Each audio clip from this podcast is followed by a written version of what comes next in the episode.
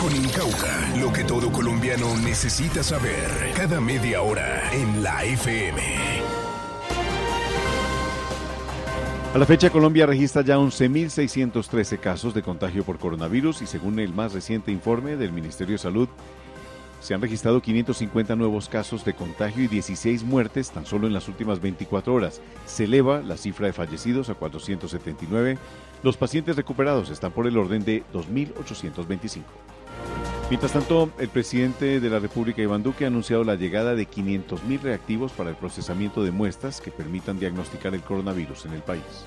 Y lo que esperamos es que en el curso de las próximas cuatro semanas podamos también traer 500 mil adicionales al país. Esto sigue también fortaleciendo todo lo que es la capacidad de hacer pruebas y que también la vamos a complementar con las autorizaciones que se han dado por parte del Ministerio de Salud y del INVIMA para que lleguen también más pruebas serológicas al territorio nacional.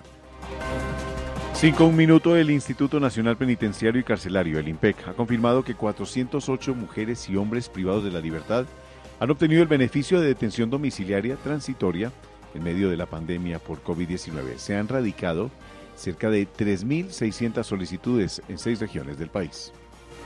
Mientras tanto, la Secretaría de Salud en Amazonas ha revelado que 85 presos de la cárcel de Leticia han dado positivo para coronavirus. Uno de ellos ya falleció.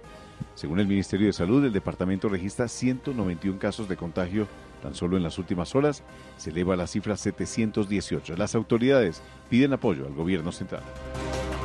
América Latina registra más de 20.000 muertos por el coronavirus. Brasil tiene cifras en las que ya se superan los 11.000, mientras el presidente Jair Bolsonaro insiste en atacar las medidas de aislamiento. En Chile, los contagiados superan ya los 30.000.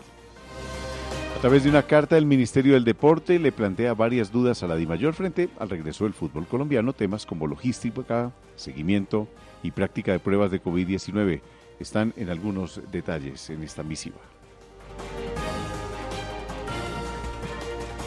Todas las noticias en la FM.